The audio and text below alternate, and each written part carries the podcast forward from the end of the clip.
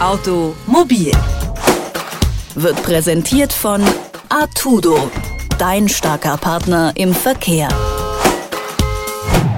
Wer schon einmal im Zug versucht hat, über sein mobiles Netz zu surfen, dürfte relativ schnell relativ enttäuscht gewesen sein.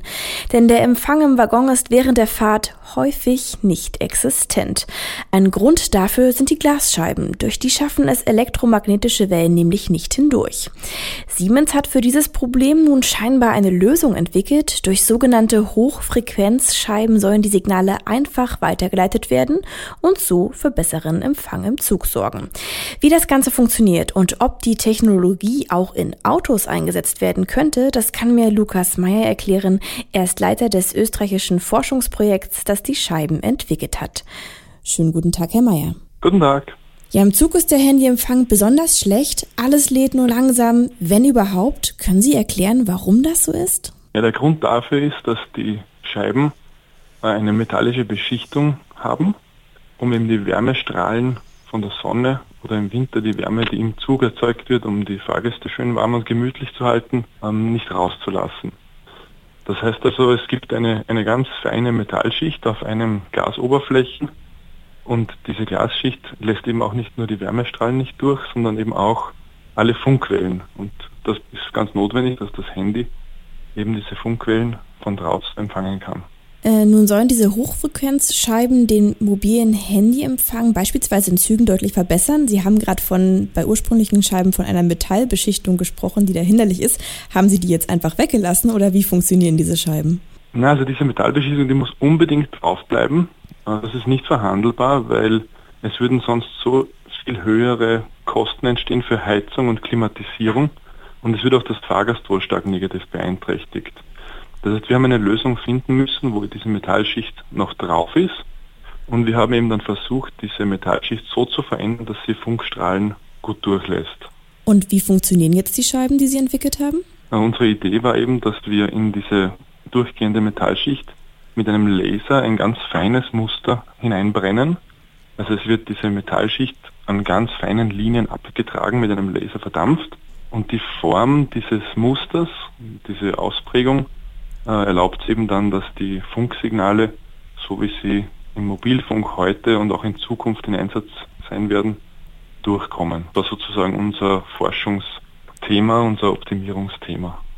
Und um wie viel verbessert sich dann ja der Empfang? Können Sie das irgendwie in Worte fassen?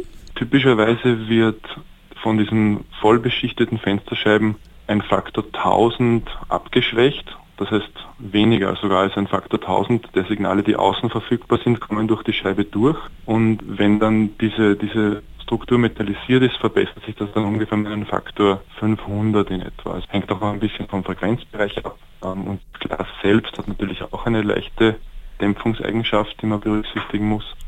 Aber wir kommen eben dann sehr nahe an, an die unbeschichtete Scheibe heran aus funktechnischer Sicht wobei sich dann die Eigenschaften für die Wärmedämmung fast gar nicht verändern. Sie haben jetzt gesagt, es wird so mit einem Laser so ein ganz feines Muster eingebrannt. Ist dann diese Scheibe trotzdem noch durchsichtig? Also sieht sie aus wie jede normale Glasscheibe oder merkt man auch optisch, dass das besondere Scheiben sind? Also wir haben einen, einen Versuch gemacht, den haben wir in Auftrag gegeben von bei der Universität für Bodenkultur in Wien.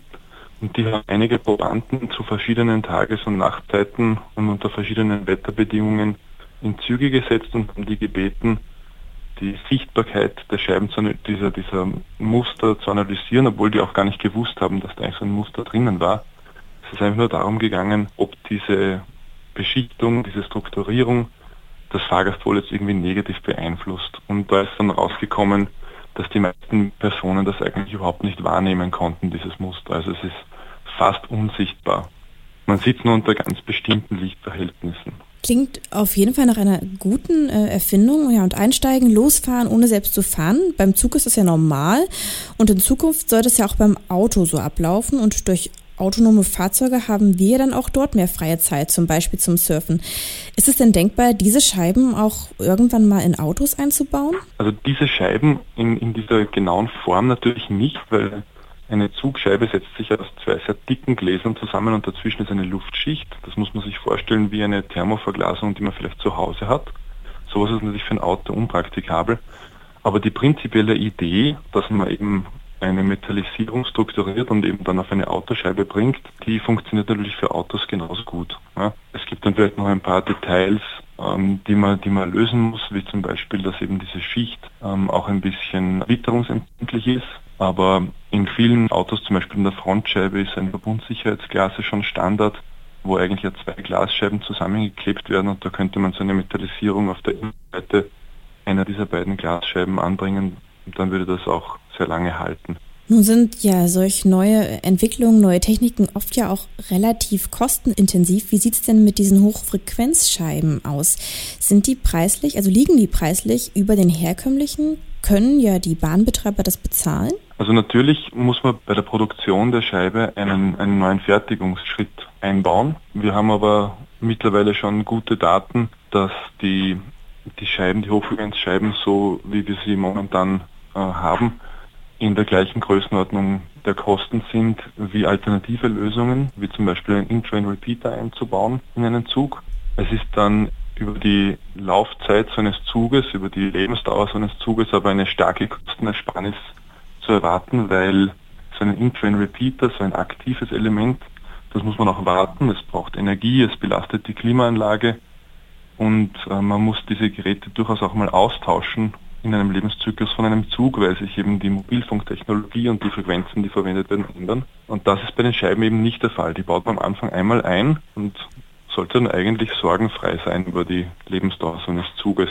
Und da entstehen eben dann für den, für den Bahnbetreiber sehr starke Kostenreduktionen. Halten wir also fest, äh, es gibt durch diese Scheiben eine deutliche Verbesserung. Die Technik ist ja gar nicht so viel teurer, aber die entscheidende Frage ist, wann kommt sie denn? Wie schnell, glauben Sie, wird diese in den Zügen auch eingesetzt? Im Rhein-Ruhr-Express, das wird der erste Serienzug sein, der diese Scheiben verbaut bekommt, ähm, wird das also wurde jetzt der erste Rhein-Ruhr-Express vorgestellt, der durchläuft jetzt die Zulassungs- und Prüfphase und wird dann, glaube ich, Ende nächsten Jahres, also Ende 2018, in den Fahrgastbetrieb gehen. Das heißt, ab dann können die Kunden schon diese neue Erfindung genießen.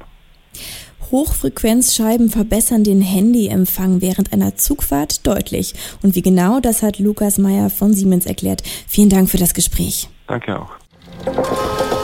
Automobil wird präsentiert von Artudo dein starker Partner im Verkehr.